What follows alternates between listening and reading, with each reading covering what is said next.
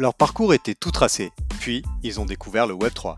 C'est devenu une passion, ils sont alors devenus des Web3 builders, à leur rythme, à leur manière et selon leur vision. Inspirez-vous de leur parcours incroyable et devenez, vous aussi, un builder. Je suis Romain Milon, j'aide les projets Web3 à recruter et à fidéliser les meilleurs talents du secteur. Pour m'aider à propulser le podcast, pensez à vous abonner et en parler à deux personnes autour de vous. Bonne écoute Avant ce nouvel épisode, je tenais à vous préciser que nous ne donnons pas de conseils en investissement financier dans ce podcast. Je vous rappelle aussi que tout investissement dans les cryptoactifs et les NFT comporte des risques et peut entraîner des pertes en capital. Soyez prudents et faites toujours vos propres recherches. Bonjour à tous, très heureux de vous retrouver pour euh, ce nouvel épisode de Behind the Chain. J'espère que vous êtes en pleine forme. Aujourd'hui, je reçois Alex Gilbert. Il est cofondateur et Chief Product Officer du projet Art Consortium. Comment tu vas, Alex? Très bien, Romain. Merci beaucoup pour ton invitation. J'ai un plaisir euh, immense d'être là dans ce podcast qui, qui, parle de Web3. Donc, euh, c'est vraiment un plaisir pour moi d'être avec toi. Bah écoute, euh, plaisir partagé. Alors aujourd'hui, on va parler de pas mal de choses, mais on va parler notamment de tokenisation, qui est un mot à la mode et, et plus particulièrement dans le monde de l'art. Mais voilà, je veux pas spoiler l'épisode, donc bah, comme d'habitude, voilà, est-ce que tu peux nous dire ce que tu faisais avant d'arriver dans le Web 3 oui, alors en fait, euh, je suis arrivé euh, en France euh, pour faire mes études en tant qu'ingénieur et après eu la chance de passer pour plusieurs startups en tant que product manager. je me suis spécialisé dans des startups plutôt tech, un B2B, un B2C, et pour applications mobiles et surtout des produits IoT. Alors c'est un peu ancien maintenant, j'ai l'impression que les, les, IoT, on ne parle pas beaucoup, mais je me suis spécialisé sur des produits IoT et des produits plutôt tech. après, je me suis spécialisé sur les méthodologies Lean Startup, les méthodologies agiles. Et juste pour la petite histoire, j'ai participé à trois startups à succès qui sont fait racheter par des grands groupes et, et que finalement, euh, j'ai pu vivre euh, la vie en tant que start-upper et euh, la vie dans un grand groupe.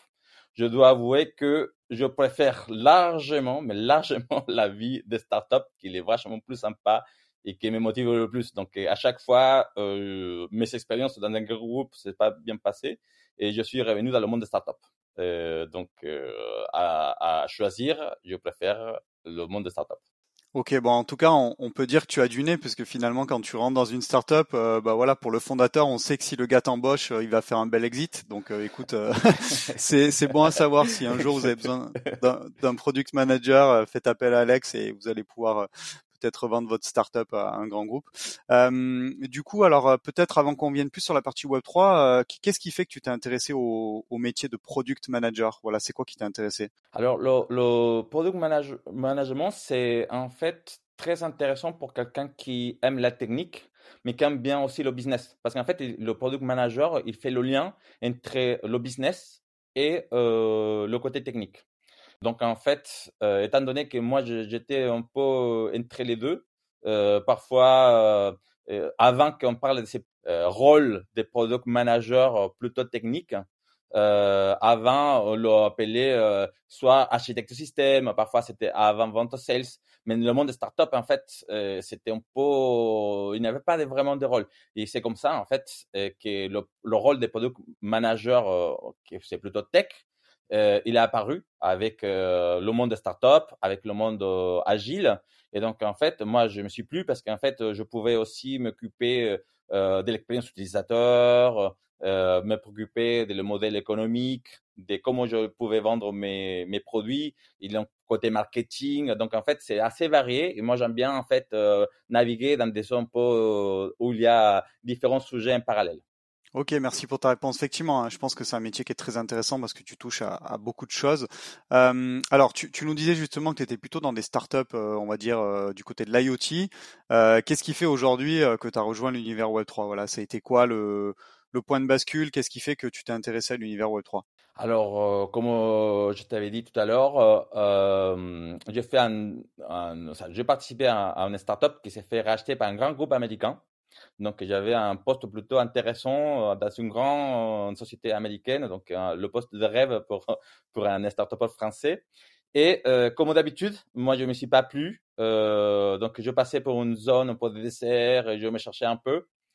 Et, en même temps, et il y avait le Bull Run de 2021 qui, dans lequel euh, un ami m'a parlé de crypto. Et moi, j'avais, comme beaucoup de personnes, un, a priori par rapport à Bitcoin. Je faisais l'amalgame avec euh, déjà crypto égale Bitcoin, Bitcoin égale pas bien parce qu'en fait, ça, il est utilisé par la mafia, Darknet, bon bref, toutes les, toutes les points négatifs qu'on peut entendre euh, quand tu connais rien sur le Bitcoin et ça, pardon, sur la crypto. Et euh, j'ai un ami qui m'a dit non, mais en fait, euh, tu te trompes, euh, fais tes recherches. Et j'ai commencé à vraiment euh, faire des recherches et j'ai commencé à m'intéresser on va dire, comme plusieurs des personnes qui sont arrivées dans le monde de Web3 euh, pour le trading. Parce qu'en fait, c'est le trading qui, est vraiment très amusant et surtout que euh, quand on est le bull run, on a l'impression qu'on sait très bien trader. Après, quand le bull run c'est fini, on se rend compte qu'on ne sait pas trader, que c'est des professionnels qui arrivent à, à bien trader. Et, euh, mais en fait, ce qui est très intéressant quand on fait des trading, je pense que même si euh, c'est euh, le côté euh, investissement et ce côté un peu roulette russe qu'on aime bien, il y a à un moment donné qu'il faut s'intéresser au projet, il faut comprendre qu'est-ce qu'il y a derrière. Et c'est là qu'on on a un déclic dans lequel on se rend compte qu'en fait, il y a un vrai modèle économique, qu'il y a des vrais potentiels, qu'il y a et, des, tout, tout un, univers et qu'il y a en fait une philosophie derrière le crypto. En fait, c'est il y a euh, un intérêt social pour essayer de donner une alternative au modèle économique. Et c'est ça qui m'intéressait. En fait, on peut essayer de changer le monde. En fait. Et c'est ça que je dis dans mes posts toujours, essayons de changer le monde, essayons de l'améliorer. Ok. Et donc du coup, alors une fois que tu as fait tes propres recherches, euh, voilà, quand on dit souvent euh, do your own research, euh, que tu as été de plus en plus convaincu par ce que pouvait apporter l'écosystème, qu'est-ce qui t'a décidé toi à voilà, à, passer du côté, euh, on va dire, des professionnels du secteur et à vouloir euh, lancer ton propre projet Disons qu'au début, euh, je commençais juste à chercher un, boulot en tant que product manager, en tant que CPO d'un startup. Et parce que c'est le, le je, je, je, savais déjà que moi j'aimais bien les startups mais étant donné que j'avais découvert le monde de Web3, ben, je me suis dit, bon, je vais chercher des, des, un rôle euh, dans une startup. J'ai commencé à chercher. Bon, c'était un peu compliqué parce qu'en fait, quand on, a, euh, quand veut rejoindre une société, il demande toujours avoir de l'expérience. Donc, en fait, c'est un peu compliqué pour pouvoir euh, trouver. Mais malgré tout ça, euh, il y a certaines sociétés qui sont intéressées à mon profil. J'ai passé euh, des entretiens euh, sur plusieurs projets. Et en fait, il avait, il avait, euh, il a eu un projet qui était intéressant, que je trouvais qu'il était très risqué parce qu'en fait, c'était une, toute une petite startup qui était en train de se créer. C'est justement le projet euh, euh, sur lequel on va parler plus tard, qui, qui, m'a donné la possibilité de travailler avec eux et qu'après, je suis devenu cofondateur de sociétés et des organisations des there, justement. Ok. Alors justement, est-ce que tu peux nous parler hein, bah, de, de, la rencontre avec euh, voilà les autres cofondateurs de ce projet, comment ça s'est passé? Et comment toi bah, tu es arrivé aussi dans cette position petit à petit de, de cofondateur dans, dans ce projet qui s'appelle Art Consortium que tu nous décriras après? En fait, euh, comme je te disais, justement, j'étais euh, à la recherche d'un emploi. Euh, j'ai discuté avec l'équipe fondatrice et il venait se créer, et il savait beaucoup d'idées, et comme beaucoup d'entrepreneurs, et ils, ils étaient très amoureux de l'idée.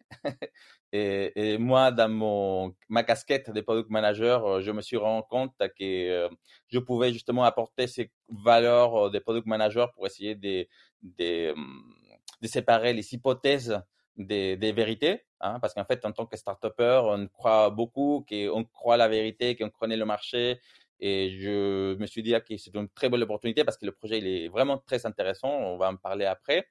Et euh, quand je les, je ai rencontrés, je me suis rendu compte que euh, avait un match parce qu'en fait les personnes, euh, il était plutôt sympa. Je trouvais qu'il avait euh, un bon fit, que c'est très important. Hein. Et, après, on, s'était dit qu'on allait, allait travailler ensemble au début pour se tester. Et après, ils m'ont demandé si, et moi aussi, j'avais envie de rejoindre la team en tant que cofondateur. Donc, en fait, on a fait un, changement et là, je suis devenu cofondateur de, de l'équipe euh. Voilà. Ok. ouais, donc j'imagine que très rapidement, ils ont pu voir la valeur que tu as pu leur, apporter. Puis ce que je trouve aussi intéressant, c'est qu'ils ont potentiellement aussi su se remettre en cause et pas rester sur euh, des certitudes qu'on peut avoir quand on entreprend, euh, c'est-à-dire euh, être persuadé que son produit est attendu par tout le monde, que ça va marcher, et justement écouter les bons principes que peut apporter un, product manager, voilà, en testant des hypothèses, les vérifiant, j'imagine, tester des personas, etc. Donc, ok.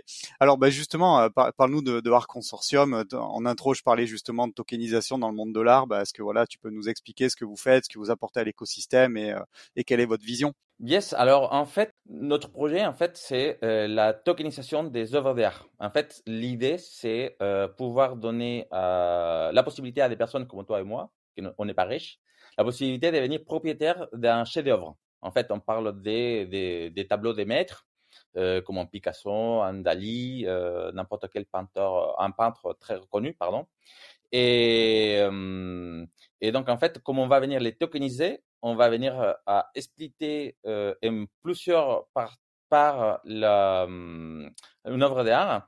Et du coup, en fait, tu vas pouvoir devenir propriétaire d'une partie. Donc, à partir d'un certain montant, on va se dire par exemple 100 euros, on peut devenir euh, propriétaire de le pourcentage équivalent à la valeur de la propriété de l'œuvre. Voilà, c'est assez simple, c'est comme la tokenisation des immeubles, mais cette fois-ci, c'est euh, pour les tableaux de maîtres. À la gestion de musée, c'est-à-dire qu'en fait, quand on va venir tokeniser un tableau, le tableau euh, ne va pas rester ni dans les mains de la consortium, ni dans les mains des propriétaires, des propriétaires pardon, des tableaux. En fait, va un musée, ça va porter garant de la gestion du tableau, parce qu'en fait, euh, c'est euh, un métier qu'eux, ils connaissent très bien. Et en fait, ça permet aussi de que euh, les musées puissent améliorer, améliorer et accroître leur collection. Donc, en fait, ça les va permettre de pouvoir faire entrer de nouveaux tableaux grâce à ces modèles, nouveaux modèles économiques qu'on est en train de mettre en place. Ok, parce que c'est vrai quand on préparait l'épisode, tu me disais que notamment les musées publics n'ont pas des, budgets illimités pour acquérir des œuvres d'art, et donc j'imagine que pour eux c'est aussi un moyen d'avoir plus d'œuvres et donc d'augmenter aussi leur notoriété dans le voilà dans le monde de l'art euh, en général. Exactement. En fait, euh, c'est très important ce que tu dis. Euh, pour donner un ordre de grandeur, le budget d'acquisition d'un grand musée, hein, c'est d'environ 1-3 millions d'euros par an. Un chef-d'œuvre coûte environ 20 à 40 millions d'euros. Donc en fait, il y a un gap important entre euh, le budget d'acquisition d'un grand musée et euh, un chef-d'œuvre. Donc en fait, ça permet justement que les amateurs d'art, les crypto, euh, les, crypto lovers et tous ceux qui sont attachés au musée puissent venir en aide d'un musée parce qu'en fait, les musées, c'est vraiment l'open qu'ils sont aujourd'hui, c'est qu'ils n'ont pas euh, le budget pour venir à euh, améliorer leur collection. Et donc, en fait, c'est win-win parce qu'en fait, un musée, il est intéressé pour euh, pouvoir acquérir de nouvelles œuvres d'art. Ça permet qu'il y a plus de personnes qui vont venir au musée. Et nous, on croit, et c'est un peu la vision qu'on a par rapport à ces projets, c'est qu'en fait, on va pouvoir faire en sorte que les personnes qui vont venir acheter, ils vont fidéliser aussi vers un musée. C'est-à-dire qu'en fait, quand on va acheter une, part d'une œuvre d'art et qu'elle est exposée dans un grand musée, ils vont vouloir venir voir le tableau qui les appartient. Et je, trouve que ce serait très intéressant si, imaginons que je, je peux acheter, c'est impossible, mais si on pouvait acheter la Yoconda, moi, j'aimerais bien aller voir euh, avec mon fils, il disait, bah, je suis propriétaire de ces tableaux qui, qui est historique, en fait. Euh, et c'est un peu ça, et, et ce qu'on essaye de faire euh, avec notre projet, s'il y a le côté investissement, mais il y a aussi le côté social, de venir en aide au musée euh, pour pouvoir euh, faire en sorte que les tableaux restent dans des musées. Donc en fait, si, on se place du point de vue de l'investisseur, donc par exemple moi je peux acquérir euh, un morceau d'un tableau en fonction de, mon budget. Euh, est-ce que ça permet euh, aussi, on va dire, de, de spéculer, c'est-à-dire est-ce que si je pense que tel tableau va prendre de la valeur, est-ce que demain mon titre euh, ou mon token il est liquide, c'est-à-dire est-ce que j'ai la possibilité de le revendre sur le marché secondaire, sur une marketplace à quelqu'un qui voudrait l'acheter potentiellement, je sais pas, deux fois plus cher que le prix auquel je l'ai acheté il y a deux ans? Alors la réponse est oui. En fait, c'est pour ça que je parlais qu'il c'est un investissement. Et même si, euh, en fait, nous, on pense qu'il euh, y aura un peu moins de volatilité que, les cryptos, hein, on ne va pas faire fois 100. En fait, c'est pour moi euh, une façon de diversifier le, le, investissement. En fait, il faut savoir que l'art, il est complètement décorrélé des les autres marchés. Et c'est ça qui c'est intéressant parce qu'en fait, on sait très bien que lorsqu'on investit, il faut savoir diversifier. Et l'art, c'est celui qui résiste le mieux à tous les autres marchés. Et en fait, il monte depuis des années. Et donc, en fait, c'est un bon investissement, en fait, un valeur refuge. Et, et c'est en fait c'est comme ça qu'on essaye de le marketer en fait. Je ne sais pas si c'est le bon mot, mais, mais en fait parce que en fait on part ici d'un côté quand même social, il y a l'art et, le côté spéculatif de, de, de l'art il est un peu moins explosif en fait que, euh, que, que les cryptoactifs. En revanche, je suis d'accord avec toi, euh, si on a un beau tableau avec un, grand musée, c'est très certain que le prix va remonter. Et en fait, s'il y a des news qui, qui font rapport à le peintre s'il a le printemps et s'il est encore vivant et qu'il fait euh, une vente et successful ailleurs, ça va faire en sorte que le prix va marcher. Mais ça, c'est le marché qui, qui, fait ça en fait. Ouais, bien sûr, bien sûr, euh, c'est le, le, marché qui est, qui est, le roi comme d'habitude. Euh, est-ce que tu peux nous dire peut-être un peu plus dans le détail comment ça va fonctionner? C'est-à-dire, euh, est-ce que tout se passera sur euh, votre application, votre marketplace? Est-ce que vous serez un peu en marque blanche derrière euh, les institutions des musées? Parce que ce sont des marques fortes et j'imagine qu'ils veulent garder la main sur leur communication et tout ça. Voilà, est-ce que tu peux nous dire un peu concrètement comment ça va se passer de ce point de vue-là? Très bonne question parce qu'en fait, c'est une des différences qu'on a par rapport à euh, des concurrents parce que euh, on est très proche à de la marque blanche. En fait, on n'est pas une marque blanche, c'est un co-branding parce qu'en fait, celui qui va être à, à l'origine de la tokenisation, c'est Arc. C'est pour des questions légales. Hein. Il y a toute une structure légale qu'il faut gérer. Mais en fait, tu as bien raison. Euh, notre produit, il va être euh, intégré directement sur le site des musées. En fait, notre, nous, on est là juste pour euh, faire la gestion, d'accord, des, des, des, tokens. Mais en fait, les ventes, si on peut l'appeler comme ça, des tableaux, vont être directement intégrés dans les sites du musée. Donc, en fait, si on parle d'un grand musée, on va aller sur le site du musée. Dans le site du musée, il y aura un marketplace et on ira, on cliquera sur, sur le bouton de, de ce marketplace et on ira sur le site qui permettra d'acheter comme si on était dans le site des, euh, du musée.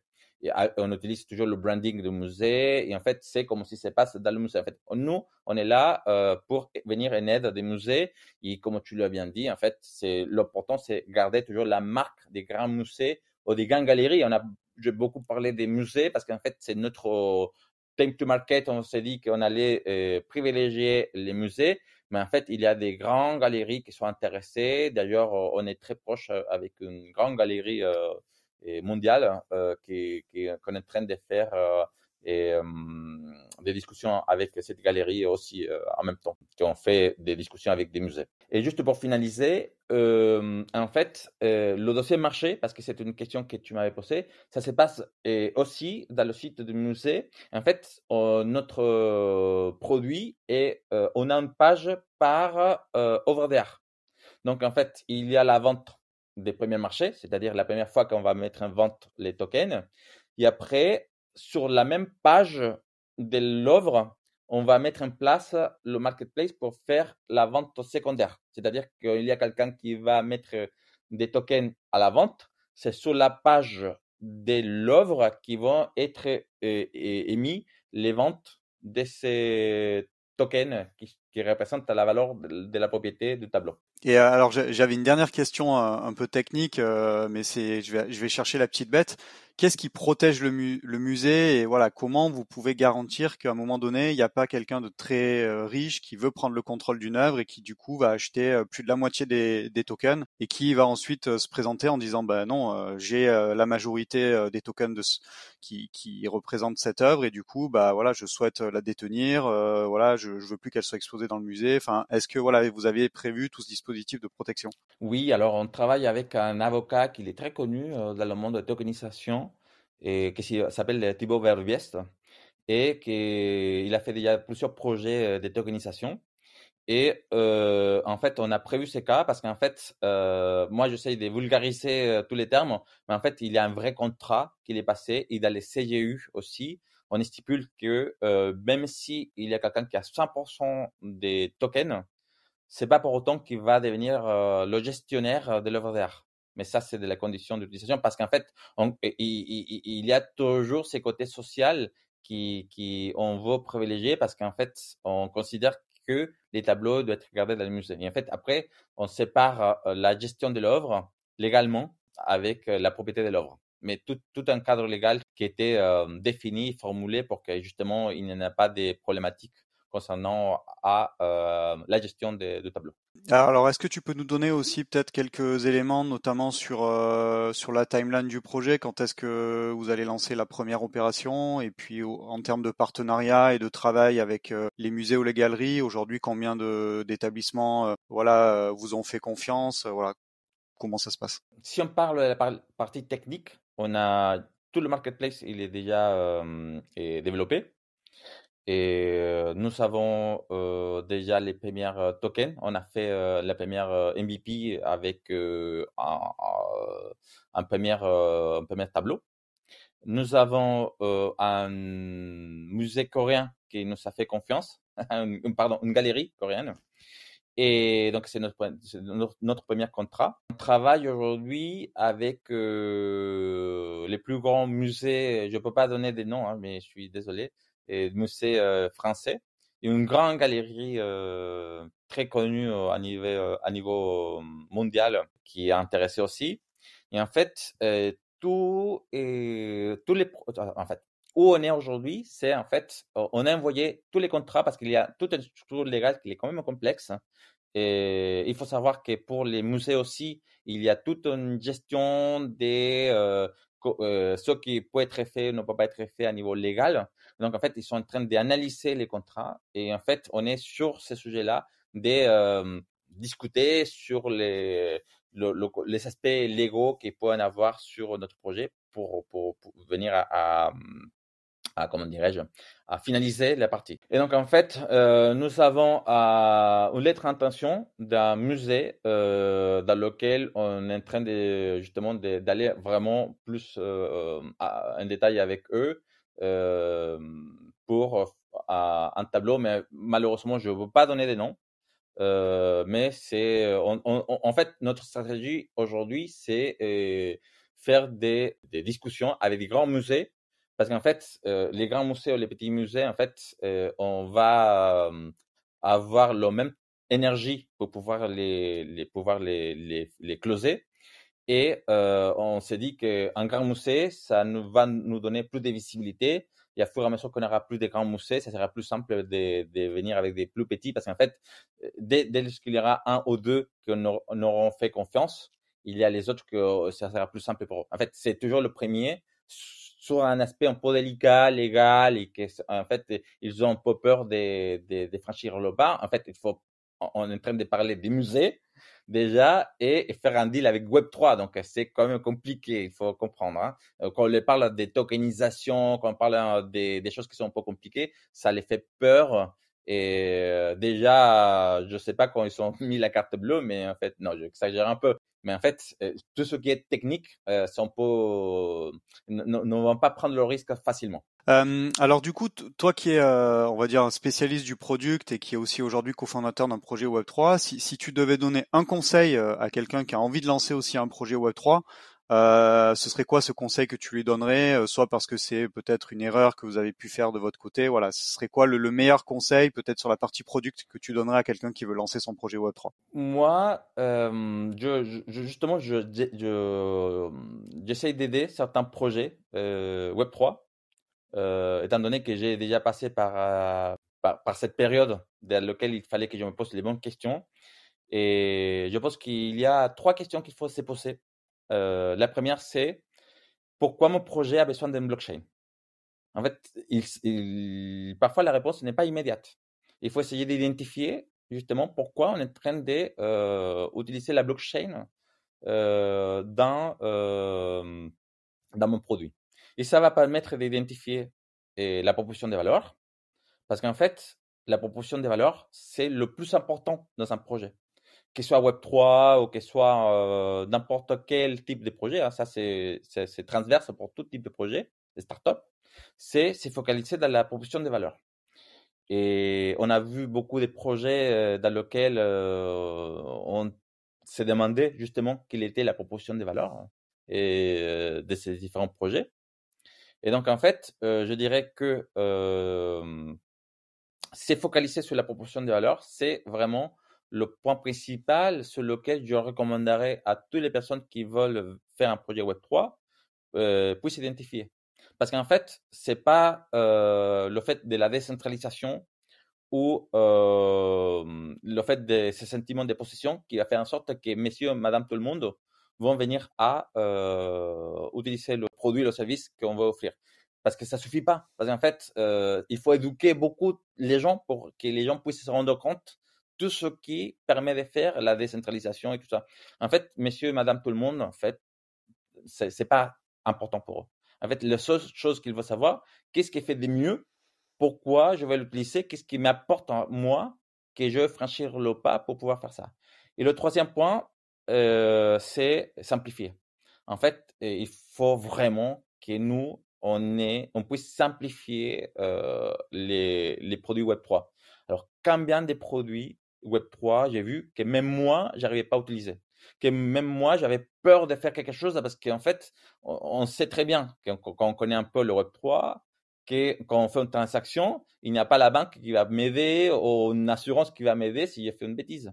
Là, c'est toi, effectivement, il y a un sentiment de, OK, une responsabilité importante, mais il faut que le produit puisse aider ces personnes-là pour qu'en fait, on ne puisse pas faire d'erreur. Et là, il y a tout un concept et c'est pour ça qu'en fait le Web3 m'intéresse en tant que product manager parce qu'en fait je pense qu'il y a plusieurs euh, portes qui sont en d'ouvrir pour tous ces gens qui aiment bien l'expérience utilisateur, qui aiment faire des produits, la conception, conception des produits. Ok, bah merci pour ces trois super conseils. Donc si je résume, c'est première question, la blockchain a-t-elle vraiment une utilité dans mon projet? Deuxième point, c'est se focaliser sur les propositions de valeur. Et troisième point, c'est euh, simplifier au maximum l'expérience utilisateur. D'ailleurs, ça me fait penser à quelque chose. Est-ce que euh, tu peux juste en deux mots nous dire sur quelle blockchain vous allez construire votre solution et pour quelles raisons C'est une très bonne question. Au début, euh, par définition, on est ce qu'on appelle blockchain agnostique. C'est-à-dire qu'en fait, nous, on n'a pas une blockchain de préférence. Mais au début, il faut commencer par une on a commencé par Tesos. Et Tesos, c'est une blockchain qui est très liée au monde de l'art. D'ailleurs, sur tous les événements plus importants d'art, c'est Tesos qui est là. Et à la suite de ça, on va se déployer sur d'autres blockchains, très probablement sur Polygon, et après on verra. Ok, bon, j'étais quasiment sûr que tu allais me répondre Tezos parce qu'effectivement, ouais, ils sont, ils sont très présents, comme tu l'as dit, dans, dans le monde de l'art. euh, alors, euh, est-ce que tu, pour qu'on sorte aussi un petit peu de, bah, de, ton projet, parce que voilà, le podcast aussi présente avant tout le, parcours d'un builder comme toi, euh, tu peux nous parler d'un autre projet que tu suis attentivement et pourquoi ce projet te plaît et t'intéresse? Alors, euh, en fait, moi, je, je vais surprendre peut-être avec ma question, mais je pense, euh, pense plutôt à l'écosystème français dans le monde de crypto. Et là, si, je suis venu un peu à faire de Web3, c'est parce qu'en fait, je me suis dit que les startups françaises, il, manquait des repères et qu'il était trop derrière par rapport à la Silicon Valley. Et je me suis dit, bah, le, le Web3, ça peut être un, bon euh, cheval de bataille pour que la France euh, et tout l'écosystème français puissent euh, devenir les leaders sur un sujet qui, qui, va changer le monde. Et en fait, euh, moi, je me rends compte qu'il y a tout un écosystème français très intéressant. Et moi, c'est mon coup de cœur. Il y a Tessos aussi, qui a fait beaucoup sur ça. Et il y a, moi je suis fan de Tessos, ça se voit peut-être. Nomadic Labs, il a beaucoup fait pour ça. Et il a Pilates Labs aussi. Je suis fan aussi de Pilates Labs qui fait beaucoup de choses. Et ces podcasts n'est pas sponsorisé, hein, je, je, le signale, si jamais que la personne. Mais en fait, je, trouve vraiment qu'à niveau des, de l'écosystème français, il y a quelque chose qui se passe et plutôt intéressant. Euh, on a deux grandes entreprises qui, qui, sont vraiment français, euh, comme Sorar et Ledger.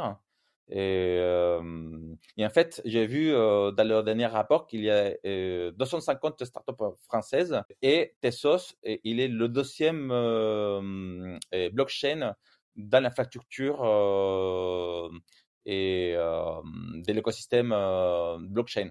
Donc en fait, là, je me rends compte qu'il est vraiment très intéressant l'écosystème français. Et quand je vois et les personnes avec lesquelles je côtoie et que je peux voir qu'il y a un vrai entraide, je trouve que c'est vraiment intéressant. Ça me fait plaisir de travailler avec des gens et un podcast comme le tien, Romain, ça, ça, montre aussi bien hein, que qu'on a une petite famille, une petite famille de l'écosystème français qui, qui essaie de, faire des choses et qui essaie de, de, de se tirer tous vers l'eau. Donc, euh, moi, je, si tu me parles un coup de cœur de ce moment-là, c'est euh, justement l'écosystème français. Ok, bah écoute, euh, merci. Et puis bah écoute, euh, voilà, un peu de cocorico, ça, ça fait pas de mal effectivement. Et espérons que bah, voilà, on garde peut-être la, la, petite longueur d'avance qu'on a qu'on a acquis ces dernières années euh, dans le Web 3 et que et que ça devienne euh, voilà une référence euh, pour pour d'autres pays. on arrive déjà à la dernière question du coup. alors bah avec tout ce que tu m'as dit, j'imagine que tu as voilà une belle vision aussi de cet écosystème Web 3. Si si tu devais dessiner à quoi ressemblerait ton Web 3 idéal d'ici 5 ans ou 10 ans, voilà, ce serait quoi?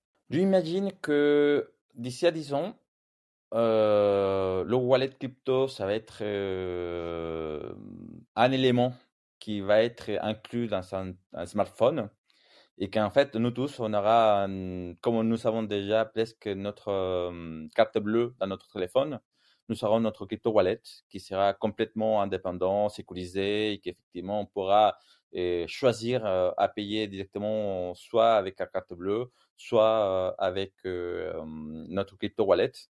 Et ou dans une façon différente, que ce soit une espèce de clé USB ou une carte magnétique. moi, je, je, crois beaucoup en fait que qu'on va simplifier l'expérience utilisateur pour qu'elle soit le plus simple possible, qu'on va faire en sorte qu'on euh, va, en toute transparence, arriver à pouvoir faire un paiement comme, aussi simplement comme on le fait avec une carte euh, bleue. Et on a vu qu'il y a le standard par rapport au wallet qui est en train de changer, justement pour essayer d'améliorer l'expérience utilisateur. Et juste mars, euh, il y a le standard euh, pour euh, Ethereum qui est sorti, qui, permet de faire des choses. C'est sûr que ça va évoluer. Et voilà, après, à savoir, est-ce que c'est Ledger ou est-ce que c'est une autre marque qui, qui va avoir l'idée? voilà, je, je, ça m'étonnerait ça m'étonnerait presque que d'ici à 10 ans, il n'y a pas un module euh, intégré ou qu'on puisse s'intégrer directement sur, sur un téléphone pour qu'on puisse faire nos paiements euh, directement sans se poser trop de questions et que, et que le mot de passe, euh, le 25 euh, mots qu'il faut se euh, rappeler aujourd'hui, ça serait une histoire de passé. On va rigoler, on va dire, mais avant, il fallait vraiment se rappeler des 25. Mais comment, comment les faisait L'écrivait papier? Oh, C'est très drôle.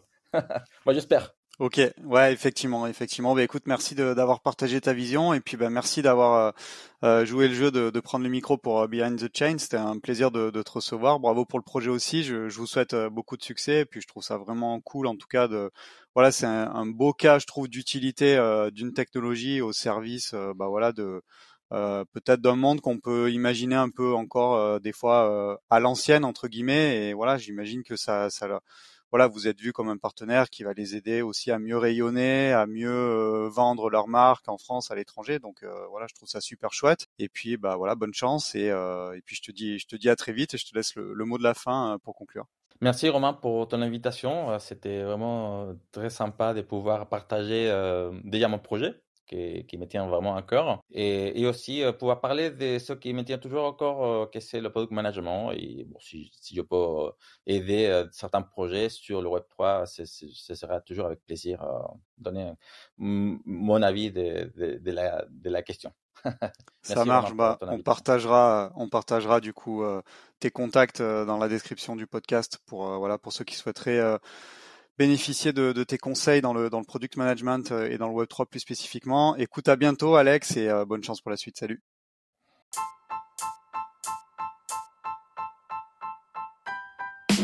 Merci d'avoir écouté cet épisode jusqu'au bout. Pour m'aider à propulser ce podcast, je vous invite à me laisser la meilleure note possible ainsi qu'un commentaire sympa. À très vite pour découvrir un nouveau talent du Web 3.